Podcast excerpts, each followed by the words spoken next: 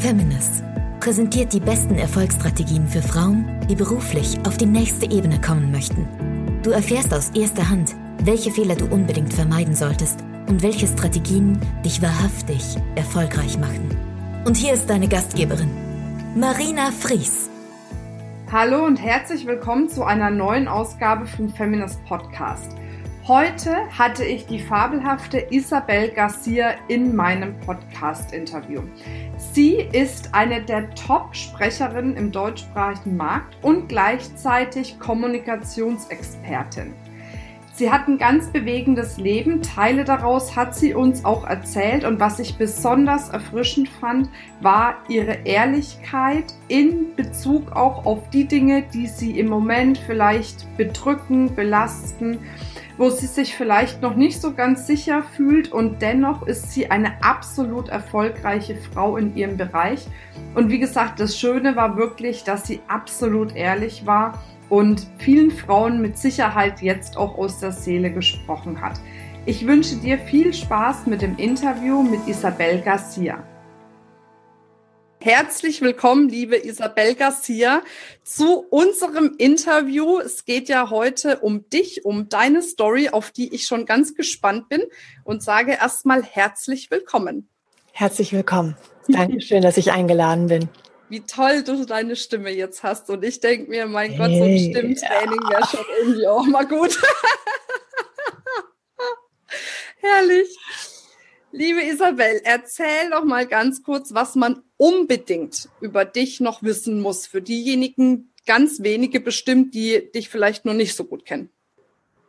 Was man über mich wissen muss. Ähm, ich, ich bin manchmal so die, die Nicht-Trainerin, die, die, die äh, im Endeffekt in ein Training reingeht oder auch in ein Coaching und dann sagt, ich finde dich toll. ich finde das super, lass es doch einfach so. Ernsthaft jetzt? Ja, okay. ganz ernsthaft, ganz wirklich, weil ich, ähm, weil ich so viel, ich, ich finde es schön, wenn wir Menschen unterschiedlich sind, unterschiedliche Figuren haben, unterschiedliche Stimmen haben und ich sehe nicht alles als verbesserungswürdig. Ähm, ich finde es ganz grenzwertig, wenn ich zum Beispiel bei Hugo Boss eben ähm, zum Beispiel, ja, oder bei vielen anderen so Trainings gebe und dann Mitarbeiter bekommen, die gesagt haben, dann ja, ich soll Führungskraft werden, aber ich bin ja introvertiert und jetzt muss ich extrovertierter werden, sonst kann ich ja keine Führungskraft werden. Und dann denke ich so, sag mal, habt ihr den Schuss noch gehört? Ähm, und dann, ja, meine Stimme ist so leise. Ja, dann hast du eben eine leise Stimme. Lass sie doch leise. Ist doch schön, die Stimme. Mhm. So, natürlich können wir daran arbeiten. Ich kann daran arbeiten, dass die Stimme kräftiger wird. Ich kann daran arbeiten, dass, ne, wie du schon gesagt hast, Stimmtraining. Ich kann an allem Möglichen arbeiten. Aber ich möchte nicht einen Menschen um 180 Grad verbiegen und verdrehen, so dass die rausgehen aus dem Seminar und zwei Wochen wie ein Alien rumrennen und dann hinterher, oh Gott sei Dank, sie ist wieder sie oder er ist wieder er. Mhm. Äh, das ist nicht so meins. Ja, also insofern ähm, gebe ich einzelne Tipps, aber bei ganz vielen Sachen sage ich, Handy in die Hosentasche, ja super, mach doch. Ist doch verboten, mhm. ist mir doch egal. Ist so, also nimm die Hände gerade runter beim Mann, ja, gerade nicht so, ja, dann ist das alles fein, ja. Kein Handy so in die Tasche, ist auch. Also insofern, ich ähm, lasse sehr viel einfach so, wie es ist, wenn ich nämlich das Gefühl habe, ja, das ist jemand, der ist vielleicht unsicher. Und das ist jemand, dem sehe ich seine Aufregung an, dem sehe ich, dem, dem zittert vielleicht die Stimme und so weiter. Aber ich glaube dem jedes Wort, was der mir sagt. Dann finde ich das großartig. Das ist ja ein Geschenk. Warum soll ich denn an so einen kleinen Pupsdingern da irgendwie rumdoktern? Das mhm. kann ich machen, aber aber jetzt nochmal, warum? Ja, wir wollen doch keine perfekten Menschen haben. Und ich hoffe auch nicht, dass wir perfekte Menschen als Vorbilder haben, sondern eben Menschen, die eine Geschichte haben, die sie erzählen. Und die, die so perfekt sind, das kenne ich damals noch vom Singen. Ähm, ich habe am Anfang, früher habe ich ganz häufig falsch gesungen, weil mein, mein Innenohr nicht richtig funktioniert. Dann habe ich so eine Hörkur gemacht und sowas und dann war es besser. Und, ähm, und ich habe mich früher so darauf konzentriert, die Töne zu treffen, weil immer gesagt wurde, ja, Stimme ist schön, Gefühl ist da, aber ah, du hast die Töne nicht getroffen. Mhm. Und dann war ich irgendwann perfekt, also vom Treffen her, aber mein Gefühl ging flöten. Also das Riesenpfund, was ich vorher hatte, da hat die Leute teilweise gar nicht so sehr gestört, dass ich die Töne nicht getroffen habe, sondern sie fanden, sie fühlten sich berührt von meinem Singen. Und das war weg. Und jetzt habe ich eben immer mal wieder so die Herausforderung zu sagen, okay, ich sehe jetzt mal zu, dass ich das Gefühl wieder zurückhole. Und das zum Beispiel ja. bei The Voice of Germany erlebt man das auch immer wieder, dass die Leute eben sagen, Mensch, wir wollen doch lieber den, der nicht perfekt singt, sondern besonders ist. Und die, die schon perfekt singen und reinkommen, da denkt man, Hammer, aber ich fühle nichts. Mhm. So, wenn ich also so einen Redner habe oder eine Führungskraft, wo ich denke, ich fühle was. Ich merke, du bist mit empathisch und mit Herzblut dabei. Du hast, hast ein gutes Wertesystem, gute Wertschätzung und so weiter. Da muss ich jetzt an einer leisen Stimme arbeiten. Sprich doch einfach aus. Ich habe übrigens eine leise Stimme, rück ein bisschen näher. Also, das wäre. ja, super. Herrlich. Oder, oder, oder sprech doch vor 20 Leuten mit dem Mikrofon. Macht sonst keiner. Ja, dann machst du das eben. Hm. Du hast eine leise Stimme. Ja, bevor die dann brüllt und an, an, an Charme verliert und an Überzeugungskraft, lasse ich ihr doch lieber die Dinge, die eben einfach da sind. Also ja. insofern sehe ich mich manchmal tatsächlich so ein bisschen als Nicht-Trainer. Ähm, klar kann ich zigtausend Dinge verbessern und ich sehe die auch und ich könnte und ich spreche auch einige Dinge an, aber ich möchte eben hauptsächlich, dass der Mensch sich wohler fühlt. Und wenn er sich wohl fühlt, schon im jetzigen Zustand, ist das für mich das Beste überhaupt. Hm. Ach super. Ja, das ist gut. Dann habe ich ja noch eine Chance, mit meinem Dialekt hier durchzukommen durchs Interview, weil ich fühle mich damit eigentlich ganz wohl. Definitiv. Super. Ähm, wie begann denn deine berufliche Reise? Du hast schon mal angesprochen, äh, Sängerin. Das ist ja das eine. Ich habe noch ein paar mehr Sachen von dir gelesen. War ja recht spannend schon bei dir, ne?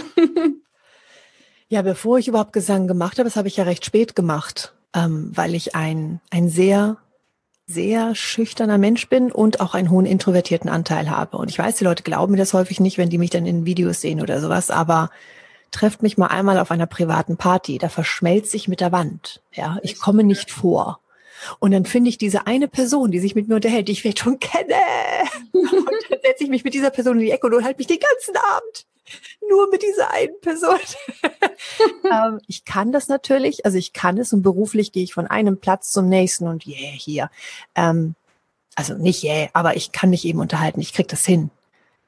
Mhm. Das ist aber jetzt nicht wirklich mein Naturell. Also insofern war es eben so, dass mit 14 mein Gesangstalent entdeckt wurde, aber ich habe mich erst mit 19 getraut, zum Gesangslehrer zu gehen. Und dann dachte ich so, oh, Gesang studieren wäre schon nicht schlecht. Dann meine Große dann immer gesagt, erst lernst du was Vernünftiges. Was habe ich denn gemacht? Mhm. Und habe also Steuerfachangestellte gelernt, damals oh. Gehilfin in steuer- und wirtschaftsberatenden Berufen. Aber das hilft dir jetzt wahrscheinlich, oder? In der Selbstständigkeit hat das unglaublich geholfen. Ich finde das ja so süß, wenn ich immer teilweise so Rechnungen sehe, wo Leute ihre Rechnung unterschreiben, so mit freundlichen Grüßen. Hey, das ist eine Rechnung, Leute. Oder, oder wenn so Leute, die sich frisch äh, gerade selbstständig machen, wenn die äh, sagen so, oh, Isabel ist unglaublich, die wollen die Umsatzsteuer jetzt von mir. Ähm, ja. ähm, Hättest du gar nicht ausgeben dürfen. Nur mal so als Info. Ja, das ist schon hilfreich. Ja, ja, ja. Also meine eigene Buchhaltung machen und so und, und Rechnung schreiben, das war ihm alles auch kein Problem. Ja, oder auch als ich am Anfang einmal einen Kredit brauchte, dann, als ich dann eben später dann Trainings gegeben habe, da war es schon praktisch, dass ich so einen Businessplan selbst schreiben konnte, ganz klar. Ähm, aber, und es macht mir auch Spaß, aber es war eben nicht ganz so meine Welt. Es ist tolles Wissen, nice to have, aber nicht so ganz meins. Mhm. Habe ich aber dann erst mal gemacht und habe erst mit 24 angefangen zu studieren und deswegen auch nicht zu Ende studiert, weil ich schon viel zu alt war. Ich habe viel zu spät angefangen. Also wenn ich fertig gewesen wäre, äh, hätte ich kaum noch eine Chance gehabt. Ich habe klassischen Gesang studiert, Pop und äh, Pop konnte man damals noch nicht studieren. Für Musical war ich nicht geeignet mhm. und ähm, ja zu füllig, zu früh, nicht früh genug angefangen. Ja, da muss man ja Ballett schon äh, praktisch äh, im, im Bauch machen schon können, äh, vor der Schwanger, also vor der Geburt. ähm, da war ich nicht talentiert, also vielleicht talentiert, aber das äh, habe ich eben nicht gemacht. Mhm. Genau, und auch da war ich viel zu alt. Also das konnte man irgendwie alles dann vergessen. Deswegen habe ich abgebrochen und bin dann eben zum Radio gegangen. Und ähm, ja, vom Radio, zehn Jahre lang Radiomoderation im Norden gemacht, RSH, NDR unter anderem und habe da gelernt, mit dem Mikrofon zu sprechen. Nein. Ja, das hört sich so gut an, wirklich. Ich bin ganz neidisch. Und dann nach dem Radio, genau, dann habe ich angefangen, Trainings zu geben. Also ich habe vorher ja schon als, ähm, als ich Gesang studiert habe, ich habe ja auf Gesangslehrerin studiert, ich habe als, hab als Chorleiterin gearbeitet und als ähm, auch als, als Gesangslehrerin und dann eben die Radiomoderation und dann eben nebenbei auch immer wieder als Sprecherin auch gearbeitet, so Werbung gesprochen oder oder oder. Ja, und dann bin ich wieder zurück zum Unterrichten und habe es den Menschen praktisch beigebracht. Wie kann ich mich wohler fühlen, wenn ich im Zentrum stehe? Ich wollte gerade sagen, im Zentrum der Lust, aber das war jetzt irgendwie so freudscher Gedanke. das ist jetzt, es führt jetzt, glaube ich, zu einem ganz Ach, anderen Thema. Das wollen wir jetzt nicht vertiefen. Klingt jetzt auch schon wieder versaut. Wir lassen das. Also ich, also, ja. Ähm, hm, da habe ich mich wieder reingeritten. Ähm, genau, wenn die Leute im Zentrum stehen, wenn sie vor anderen Leuten stehen, dass sie sich wohlfühlen. Und äh, dann habe ich mich noch zur Diplomsprecherin ausbilden lassen. Die Deutschen stehen ja auf Titel. Ja. Und habe dann auch so eine Ausbildung angefangen zur Diplomtrainerin. Ich war bis zu faul, das Diplom zu machen. Ähm, genau, und habe also im Prinzip mich zur Hypnotiseurin noch ausbilden lassen und, und, und. Also ich habe da wirklich, ich habe wirklich viel gemacht. Das jetzt klingt jetzt so, als ob es mir Arbeit gewesen oder als ob Arbeit gewesen wäre. Es hat mir Spaß gemacht. Also ich habe einfach immer wahnsinnig gerne mich auch fortgebildet. Ich stehe immer noch auf der Bühne, habe ich auch gerade heute mit jemandem gesprochen und denke irgendwie so, weiß ich genug?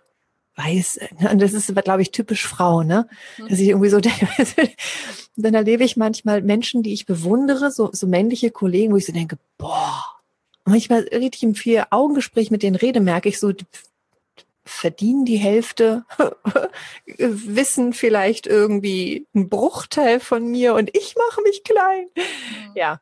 Und genau da helfe ich dann eben anderen, damit die damit eben auch besser klarkommen. Es ist ja immer ein Prozess. Ah, ja. Und ich finde es eben auch wichtig, nur Dinge mit auf die Bühne zu kriegen, die ich zumindest schon die meiste Zeit hinbekomme. Ja. Also, also dass ich die Dinge lebe und, und, und, und es ist ein Riesenkompliment, wenn Leute mir eben sagen, boah, sie sind ja genauso wie in den Videos oder sie sind genauso, ne, jetzt hier vor dem Vortrag, also auf dem Gang, wenn ich sie noch spreche, oder eben dann auf der Bühne. Und das finde ich ein großes Kompliment, denn das ist tatsächlich mein Ziel. Ja, das ist wunderbar. Jetzt hast du ja auch viel schon erreicht. Ne? Also man muss es ja auch einfach mal dazu sagen, wir hatten uns gerade noch vor dem Interview unterhalten, aber du bist ja schon mit einer der bekanntesten Referentinnen auch in Deutschland, was ja nicht so leicht ist zu werden in Deutschland, glaube ich. Also entweder liegt es an den Frauen, an der Gesellschaft oder an irgendwelchen anderen Umständen, aber es gibt ja doch recht wenige, wo man sagen kann, da kann ich mich drauf verlassen, wenn die auf der Bühne steht, dann läuft das. Ja, das finde ich schade. Und ich frage mich, warum das so ist. Ähm, und ich, also manchmal habe ich es eben damals, ich finde, es wird mehr mit den Frauen. Mhm. man merkt, dass eben immer mehr Frauen sagen, wir wollen Frauen auf die Bühne bringen und so. Das, das finde ich, das bekommt man jetzt langsam mit. Als ich 2010 ja als Rednerin angefangen habe, da gab es wirklich noch so gut wie niemanden. Äh, klar, Sabine Askodom gab es und die ist brillant auf der Bühne. Ähm, und es gab eben ein paar andere, aber also nicht viele. Ja. Und, und, ähm, und dann habe ich eben sehr viel von den Frauen mitbekommen, dass die eben rumgejammert haben. So, äh, und wir werden nie gebucht und, mm, und äh, ja, keine Ahnung, das ist alles so unfair. Und habe ich so gedacht, nee, das ist eine Riesenchance. Es ist eine Wahnsinnschance, dass es so wenig Frauen gibt noch. Ich freue mich natürlich, wenn sie da mehr werden, definitiv. Aber ich konnte natürlich leichter auffallen in einer Zeit, wo es eigentlich so gut wie keine Frauen gab. Ja. Und ich war froh, dass ich teilweise ähm, bei den Männern eben einfach als Frauenquote eben reingeholt wurde. Ja, sonst halte ich nicht so viel von der Frauenquote. Da war es aber natürlich gut. Ich war die Quotenfrau. Und das ist ja egal. Wenn ich dann Leistung bringe, ist das ja für mich völlig legitim. Mhm. Ähm, und insofern habe ich es eher als Chance gesehen, zu, zu sehen, super, ich fall auf. Denn wenn ich heutzutage teilweise Männer habe, die sagen, hier, ich möchte gerne mit dem Thema Motivation ein großer Redner werden, dann sage ich, oh, kannst du machen. Äh, gibt schon sehr viele und die. Konkurrenz ist groß und das heißt ja nicht nicht machen, weil die Konkurrenz groß ist, aber da haben wir das doch als Frauen häufig leichter. Wir fallen nämlich auf. Und das finde ich irgendwie sehr, sehr cool. Und ich finde es irgendwie schade, dass eben teilweise so gejammert wird. Und was ich eben gemacht habe, ich habe die Frauenkarte auch komplett ausgespielt. Mhm. Ich werde nämlich von den männlichen Kollegen häufig, selbst wenn die wissen, dass ich ähnlich viel verdiene und so weiter, werde ich jetzt nicht wirklich auf Augenhöhe, also das meine ich jetzt nicht böse, sondern ist einfach ja. so, mhm. ich bin der Mann. Und dann komme ich hin und spiele das Spiel mit und sage, boah, ey, du bist in der Veranstaltung dabei. Wie kommt man denn da rein? Klimper, klimper, klimper. Ja, so mit geschminkten Augen, die ich jetzt nicht habe. Ähm, und es ist einfach ein kleines Spiel. Das ist so, als ob wir gemeinsam Tango tanzen. Der Mann fühlt sich großartig, kann der Held spielen, sagen, hey, ich sag's dir mal, selbst wenn ich dann auch reinkomme oder selbst wenn ich seinen Slot bekomme, ich bin keine Konkurrenz. Ich bin eben, das kann man jetzt böse sehen, eine Frau, man kann es positiv sehen, ich bin eine Frau. Mhm. Und dadurch komme ich an alle möglichen Informationen, die er einem anderen Kollegen, einem männlichen Kollegen im Leben nicht geben würde. Mhm. Hey, Herr, äh, gewonnen, oder? Ich finde, das ist, das ist ja. prima. Das kann man ruhig auch nutzen. Und ja. ich habe das eben mich einfach mit vielen Menschen eben einfach sehr gerne unterhalten und das äh, jetzt nicht ausgenutzt, sondern eben einfach, das war von beiden Seiten eben so, ich mag das Wort eigentlich nicht so Win-Win-Situation, aber im Endeffekt war es eben genau das. Ja, aber genau darum geht's ja, ne? Und das ist ja viele Frauen, wenn sie so eine Strategie fahren, fühlen sich ja dann klein in dem Moment. Aber eigentlich ist es ja genau das Gegenteil davon. Es genau. ist ja genau. genau das Gegenteil davon. Genau. Und das ist auch das, was ich häufig feststelle, dass viele Frauen es eben nicht auf größere Bühnen schaffen, weil sie eben nicht das Spiel mitspielen, was halt viele Männer mitspielen. Und du weißt, wie die Branche ist, die schieben sich ja alle gegenseitig die Aufträge dann zu. Ne? Ja, genau. Wenn sie sich mögen. Wenn sie sich dann nicht mehr mögen, läuft's anders, aber das ist jetzt ein anderes Thema. das stimmt, aber, aber ich suche da eben auch, ich wähle da eben auch sehr stark eben aus. Also gut, damals war ich bei der GSA eben gerade frisch eingetreten, habe ich nicht wirklich, war ich nicht wirklich wählerisch, also weil ich ja die Leute noch nicht kannte. Je besser ich die kennenlerne, da wähle ich schon sehr genau, mit wem ich auf die Bühne gehe, mit wem ich mich unterhalte, mit wem ich das alles mache. Also ähm, wenn ich, wenn ich Kollegen das heißt, ich kann jetzt gar nicht sagen, nicht mag, aber wenn ich die nicht mögen würde, würde ich im Leben, im Leben nichts mit denen machen. Ich mhm. wäre, es, es, man, man müsste mich, man müsste mir, mir, mir, sagen, ich, ich bringe deine Eltern um, wenn du nicht auf der Bühne von Jürgen Höller bist. Dann würde ich sagen, okay, ich gehe auf die Bühne von Jürgen Höller, weil meine Eltern gerne leben sollen. Sind zwar schon alt, aber es wäre schön, wenn sie noch ein paar Jahre haben. Dann würde ich auf die Bühne gehen, aber ansonsten würde ich im Leben nicht. Mhm. Ich noch nicht mal ansatzweise auf die Idee kommen, auf die Bühne zu gehen bei dem. Mhm. Nee, never, ever weil es einfach in meinen Augen nicht wertschätzend ist, was er macht, wie er mit Menschen umgeht und ich möchte damit nicht in, in einem Atemzug genannt werden. Das will ich nicht. Ja. Also auf jeden Fall viel Rückgrat, viel Courage. Das hatte ich gerade auch im Interview äh, mit der Brigitte Menter. Das hatte ich vor dir. Deswegen war ich ja ein bisschen gestresst zu spät gerade. Ganz entspannt. Aber äh, sie sagte auch Ähnliches und das finde ich schön, dass du das jetzt in der Form wiederholst. Du bist ja für dich jetzt sehr klar. Ähm, Gab es dennoch irgendwann in deinem Leben mal so einen Moment, wo sich so für dich alles gedreht hat? Also das hat sich jetzt recht geradlinig angehört, was du alles so gemacht hast. Gab es einen Punkt, wo du gesagt hast, jetzt ändere ich alles oder wo du vielleicht so einen Schicksalsschlag hattest, dass sich alles ändern musste in dem Moment? Ich glaube, wir haben noch zehn Stunden Zeit, oder? Dann kann ich mal von diesen ganzen Sachen erzählen. Ich bin, ich bin jemand, der ständig in Fettnäpfchen tritt. Ich bin jemand, die, die sich ständig hinterfragt. Ich bin, ich lerne, leider Gottes, lerne ich am besten, wenn ich selber auf die Herdplatte fasse. Mhm. Ähm, ich habe früher zum Beispiel ein ausgeprägtes Helfersyndrom gehabt und allen möglichen Leuten geholfen, geholfen, geholfen und wem nicht? Mir. Mhm. Und, äh, und ich habe gerne verziehen und ich habe, weil ich von mir selbst nicht so viel gehalten habe, also diese Selbstzweifel, die eben teilweise da sind, habe ich alle möglichen wirklich teilweise bösen Menschen in mein Leben gezogen, weil hm. ich, na, weil, weil, ja, Anziehungskraft von dem, was du selber denkst. Insofern war ich da schon geradlinig für mich, hatte aber von mir keine so hohe Meinung. Und ähm, und deswegen habe ich es eben angezogen. Und als ich dann irgendwann, das war schon ein großer Wende, es gab viele Wendepunkte, aber ich würde mal sagen, das war natürlich ein sehr markanter, als ich tatsächlich mal so einen Psychopathen in mein Leben gezogen habe und das dann auch überlebt habe. Hm. Ähm, das war dann wirklich da rauszugehen mit dem Gedanken, ich will weiterhin vertrauen können. Hm. Ich will weiterhin mich darauf einlassen, dass eventuell mich jemand ausnutzt. Also das, das schön waren die letzten Worte, du warst so ein leichtes Opfer. Das ist großartig. Das ist genau das, was man braucht. Aber das war, das war auch sehr gut, dass mir das gesagt wurde. Mhm. Und trotzdem möchte ich lieber ein leichtes Opfer. Also ich, ich bin kein Opfer mittlerweile, ne? Durchschaue ich sehr viele Dinge. Ich bin ja nicht, ich glaube nicht, dass man blöd ist, wenn man daran tappt. Psychopathen sind ja unglaublich raffiniert. Also wirklich diese Persönlichkeitsstörung, ne? Ja, ja. Ähm, mhm. Ich rede jetzt nicht von der Beleidigung. Du Psychopath, du. Ähm, aber wie sage ich das? Ähm, ja, also ich hatte, ich habe da einfach äh, mittlerweile durchschaue ich eben viel, aber für mich war es eben wichtig, dass ich weiterhin mir vertraue und, und mir treu bleibe und weiterhin ähm, gutgläubig bin. Ich möchte Menschen glauben, wenn die mir etwas erzählen. Mhm. Ähm, und das finde ich wichtig. Ich möchte nicht, äh, mit zum Beispiel bewundere ich Susanne Grieger-Langer, die finde ich großartig. ja. Ich möchte allerdings nicht mit so einem Blick durch die Welt gehen und sofort denken, du bist der, du bist der, du bist das, du bist Psychopath, du bist Narzisst, du bist das, das, das. Das würde ich sehr anstrengend finden. Das wäre jetzt nicht so meins. Ja, ich achte da mehr so einfach auf mein Bauchgefühl, aber ich gehe eben nicht in die Analyse sofort rein. Insofern, das war schon ein Wendepunkt. Ähm, es war aber auch ein ganz spannender Wendepunkt, der ist noch gar nicht so lange her.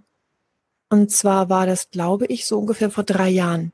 Mhm. Ich habe vorher, als ich so 2010 so in diese ganze Speaker-Szene so reingegangen bin, da habe ich gedacht, oh, man muss alles mitmachen, man muss immer ne, höher, schneller, weiter und meine Videos waren nicht perfekt genug, also perfekter machen.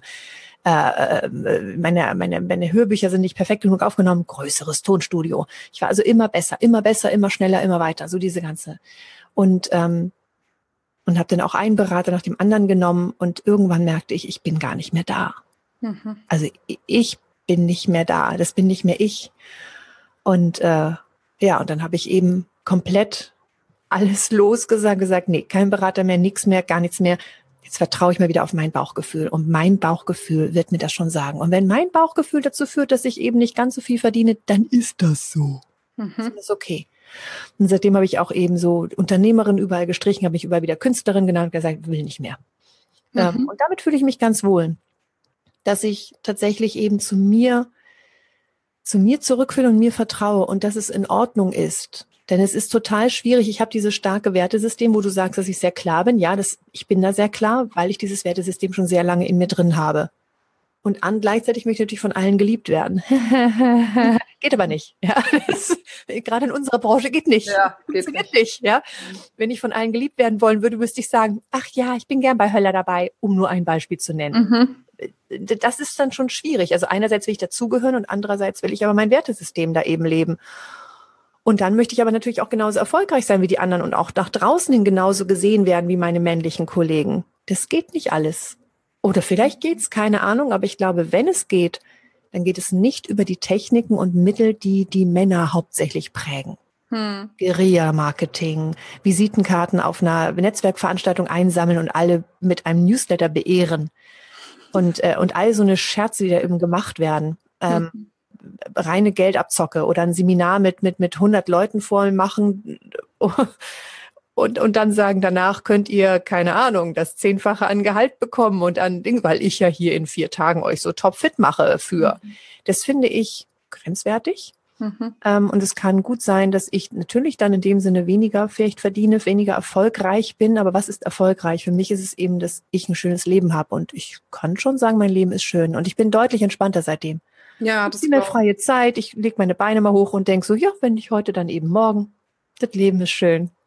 Aber wie gehst du jetzt damit um, wenn du, wenn du so Selbstzweifel hast? Ich meine, also ganz ehrlich, das kennt ja jede Frau. Also ich glaube nicht, dass eine zuhört, mich inbegriffen, die nicht auch mal an dem Punkt ist, wo man sich, wo man zweifelt oder wo man sich vielleicht mal kleiner fühlt, als man eigentlich ist. Was machst du in dem Moment?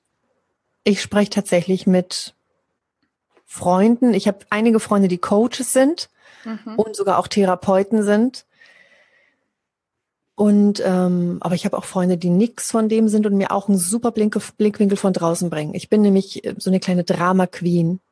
Ich ich gehe dann gerne so in das Gefühl dann so rein, so und dann ist Isabel weg. Oh, wo war sie? Das ist alles doof und das wird nie wieder.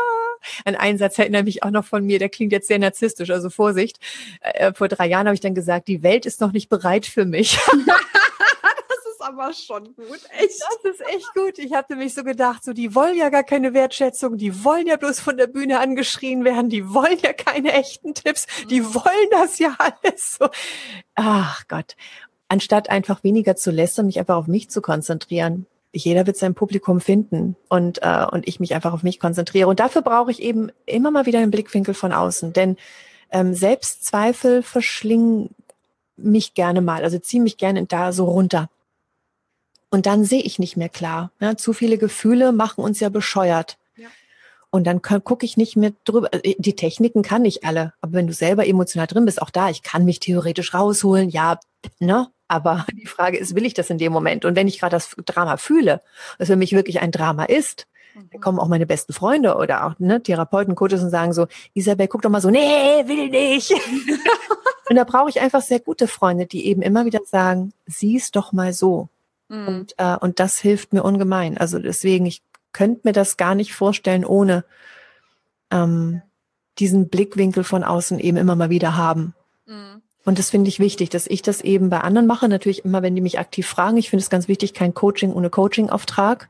Ja. Und ich finde es eben ganz toll, wenn es bei mir gemacht wird. Und meine Aufgabe ist dann eben, mich darauf einzulassen und die Hand zu sehen und nicht zu de denken, die Hand wird ausgestreckt, um mir gleich eine zu klatschen, weil ich so doof bin, dass ich da unten bin. Also ne, mhm. das als Angriff zu sehen, so ach, du bist aber doof, ist ja kein Wunder, ja, ne, warum, warum, ach, du musst das Spielchen einfach nur mitspielen, mach doch an. Insofern ist wirklich als Hand zu sehen, das ist immer wieder eine Herausforderung und neugierig zu sein. Und ich krieg's häufig hin, ich krieg's nicht immer hin. Es kommt immer darauf an, wie ausgeschlafen ich gerade bin. Mhm. Und tatsächlich hilft es, wenn du eine ganz simple Strategie hören möchtest, dass ich auf mich achte. Mhm dass ja. ich auf mich achte, dass ich mich so ernähre, wie ich, wie ich mich gut fühle. Übrigens, gerade mache ich eine Ayurveda-Umstellung. Ich habe deswegen ein völlig, ich habe schon das Gefühl, ich habe fast Neurodermitis, deswegen kein geschminktes Gesicht, weil mein ganzer, ganzes Gesicht ist gerade am Entgiften. Das ist total schön. Es juckt auch überhaupt nicht. Aber man sieht es nicht so richtig. Oh, Gott sei Dank. Ähm, aber einfach auf mich zu achten. Äh, mir fehlt auch mal ein Personal Trainer zu gönnen äh, beim Sport und einfach mich mit Freunden zu treffen, beim ja, schöne Dinge zu machen, mhm. mich hinzusetzen, ja. Zeit mit mir oder mit Freunden zu genießen. Das finde ich einfach wunderschön. Und okay. ich glaube, wenn ich mich eben immer wohler fühle, dann ist es auch viel einfacher, eben den eigenen Weg zu gehen. Und es ist auch einfacher, neugierig zu sein, eben genug zu schlafen und, und, und. Mhm. Ganz simplen Dinge, die bei jedem, ne, wo jeder sagen würde, ne, komm mal zur Ruhe, bring ein bisschen mehr Struktur rein. Ich bin ja auch nicht so ein Strukturmensch. Ich bin ja eher so, manchmal stehe ich um sieben auf, manchmal aber auch erst um zehn und manchmal um vier Uhr morgens. Und ich gehe manchmal so und so und so ins Bett. Und das bringt ja. natürlich auch nicht wirklich Ruhe in ein Leben, wenn man eh schon so einen Geist hat wie ich, der so bam, bam, bam, bam, bam, bam, bam. möchte ich mehr Ruhe reinkriegen, um eben diese Neugierde hinzukriegen und um die Hand als helfende Hand zu sehen und nicht als Klatsche ins Gesicht, ähm, dafür brauche ich eben Ruhe und ein bisschen Struktur. Und das ist Arbeit. Wie sagt Maike van den Boom, die Glücksexpertin so gerne, Glück ist Arbeit. Mm. Das ist eine bewusste Entscheidung und es ist Arbeit. Man ist nicht einfach so, ah Gott, Zufall, huhu, heute bin ich glücklich. Was habe ich für ein Glück? War heute im Briefkasten. Nee, das ist schön. Aber wäre auch ganz angenehm. Manchmal hätte ich auch gerne Glück einfach im Briefkasten ja. oder in meinem morgendlichen Kaffee oder oder oder. Ja. Eine Frage habe ich an dich noch. Ähm, Nochmal zurück auf dein, dein Sprechen, weil ich bin ja auch jemand, ich habe ja jetzt gerade auch einen Online-Kurs aufgelegt, da geht es auch um das Thema Sichtbarkeit ähm, und wie man darüber einfach auch neue Interessenten gewinnen kann. Und ein Part davon ist das Thema Bühne auch, weil ich finde, Bühne bringt einfach auch eine wahnsinnige Sichtbarkeit und dementsprechend einfach auch ja Interessenten, die sagen, Mensch, die finde ich gut, egal wie man polarisiert. Ne? Ähm, Jetzt bist du ja jemand, der auf der Bühne richtig gut ist. Du bist locker, du bist humorvoll und sagtest aber vorhin, dass du eigentlich eher so im Privaten introvertiert bist und alles. Du hast ja vorhin schon gesagt, es passt nicht richtig zusammen. Wie, wie oder welche Einstellung hast du denn, wenn du auf eine Bühne gehst, dass du da quasi so einen raushauen kannst? ich habe in der Tat eine Sch Angst. Okay. Und ich habe jedes Mal wieder Respekt. Denn bei mir kommt eben erschwerend hinzu, oder erschwerend, ich habe es mir selbst ausgesucht. Ich suche mir eben selbst aus, dass ich keinen Vortrag auswendig lerne. Es ist nichts auswendig gelernt. Insofern, ich gehe auf die Bühne und kurz vorher sprechen mir manche an und sagen, ach, ich freue mich auf Ihren Vortrag. Ich immer so, ich auch, weil ich nicht weiß, was ich da sagen werde. Ich habe natürlich grob eine Überschrift, einen Leitfaden. Ich habe ein paar Sachen von den Veranstaltern gehört. Die und die Sachen wären super, wenn sie die ansprechen. Aber ich weiß nicht, was ich sagen werde. Ich habe nichts auswendig gelernt. Und klar, manche Geschichten, wenn sie so Highlight-Geschichten sind, ne, die wiederholen sich manchmal. Und die erzähle ich häufig auf eine ähnliche Art und Weise, wie wir es im Privaten ja auch machen.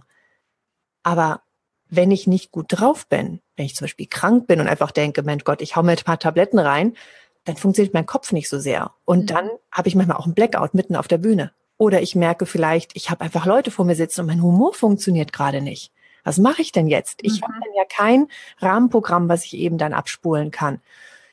Das ist schon nochmal, also zum Beispiel auch meine Vorträge halte ich meistens komplett ohne PowerPoint. Das ist jetzt nur zum Beispiel auch beim, bei, bei deinem schönen Feminist-Kongress äh, da. Ähm, da werde ich dann tatsächlich mal so fünf Folien haben. Fünf, mhm. ja. Aber normalerweise immer komplett ohne. Ohne Zettel, ohne Folien, einfach, ich rede 90 Minuten drauf los.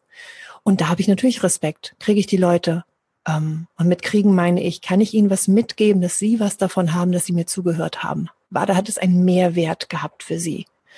Ähm, davor habe ich Respekt jedes Mal, Und ich hatte, mittlerweile geht's eben ganz gut. Ich habe da teilweise mit Hypnose gegen angearbeitet. Ich habe damit, äh, mit, klar, kannst ein Mantra sagen, ne? wie würde es sich anfühlen, wenn ich Spaß daran hätte, auf die Bühne zu gehen. Ähm, mittlerweile, ich mache es mit dem Trick, dass ich eben sage, ich weiß, dass ich funktioniere. Mhm. Und trotzdem, wenn du mich so ganz genau beobachtest und wirklich gut kennst, wirst du merken, dass ich häufig die ersten fünf bis zehn Minuten drüber bin. Ich bin, bin ein Hauch zu lustig. Ich bin ein Hauch zu, ich bin so bam, hier bin ich, weil ich so viel Respekt habe und so viel und diese ganze Energie eben als Präsenz bah, da eben raushaue. Ähm, und ich werde dann so im Laufe des Vortrags werde ich eben ruhiger, bin ich immer noch lustig, aber es bin dann ich. Also es ist nicht mehr dieses, so, so ein Hauch drüber, weiß glaube ich, was ich meine. Ne? Mhm. Ähm, das passiert manchmal so und das ist immer noch so und das wird sich wahrscheinlich auch nie wirklich ändern. Aber es war früher so, dass ich, dass ich teilweise immer Grippe hatte vor dem Auftritt. Es war so, dass ich, äh, irgendwann hatte ich mal, als ich noch gesungen habe, ich mal ganz viel Speichel im Mund. Das Doofe ist, dass du irgendwie, wenn du gerade singst, dass es nicht immer Zeit gibt, um diesen Speichel runterzuschlucken. Und dann singst du gerade irgendwie Killing me softly with His song killing, das ist total bescheuert. Du kriegst diesen Speicher nicht mhm.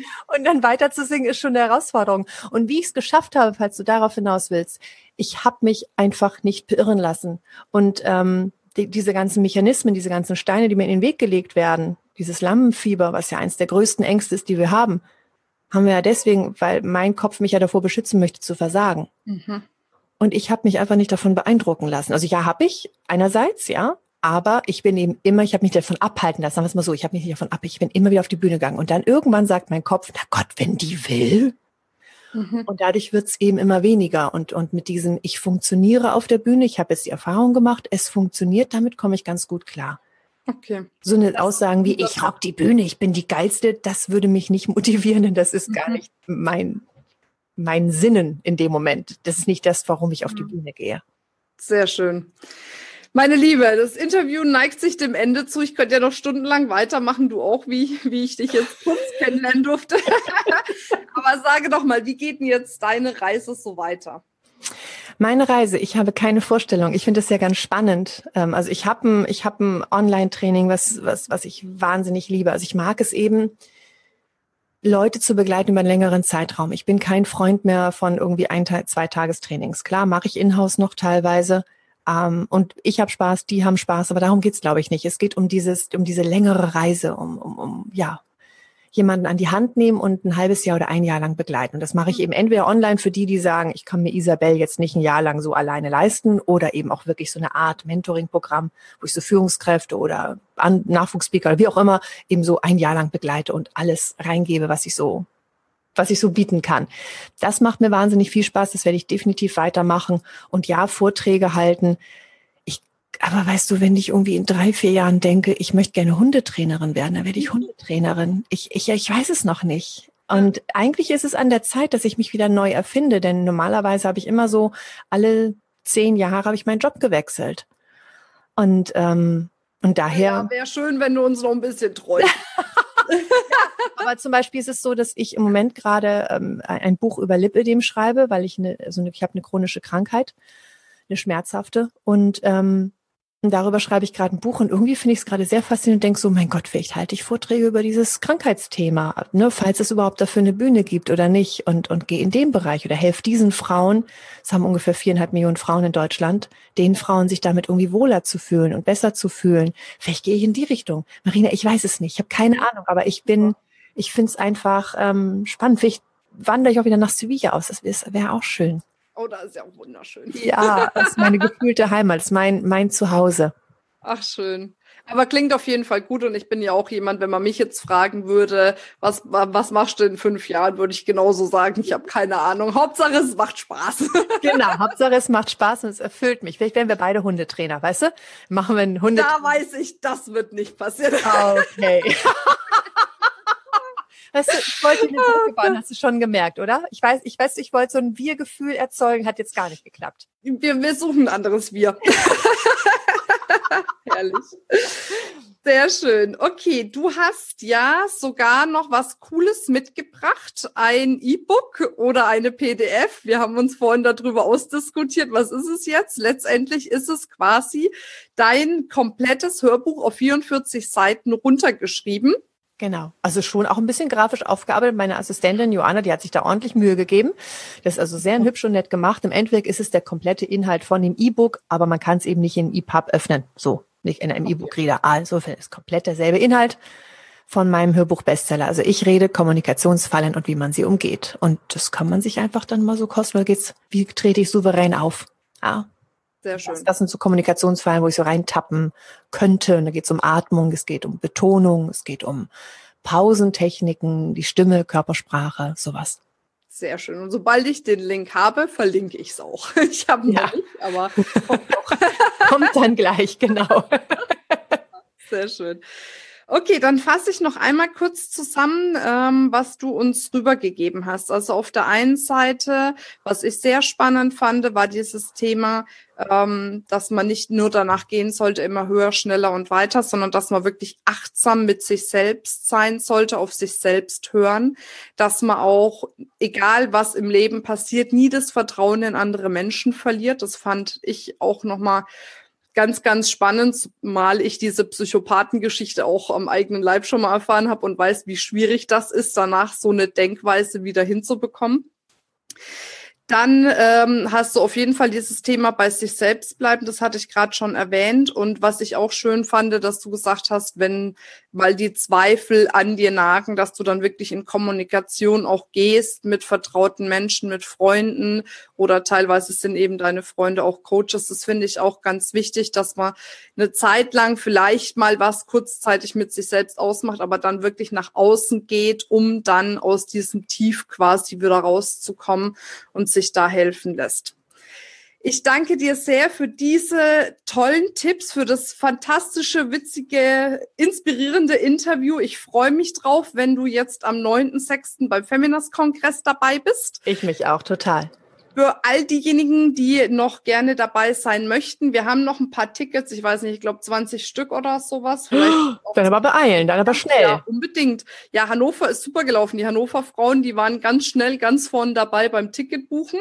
Und für alle die, die den Podcast hören, die haben ja einen 20-Euro-Gutschein. Das heißt, wir verlinken nochmal den Kongress inklusive den Gutschein in den Show Notes. Dann kannst du dir auf jeden Fall noch einen Platz sichern und unbedingt die Isabel live sehen. Ich bin schon mega gespannt drauf. Ich freue mich total darauf.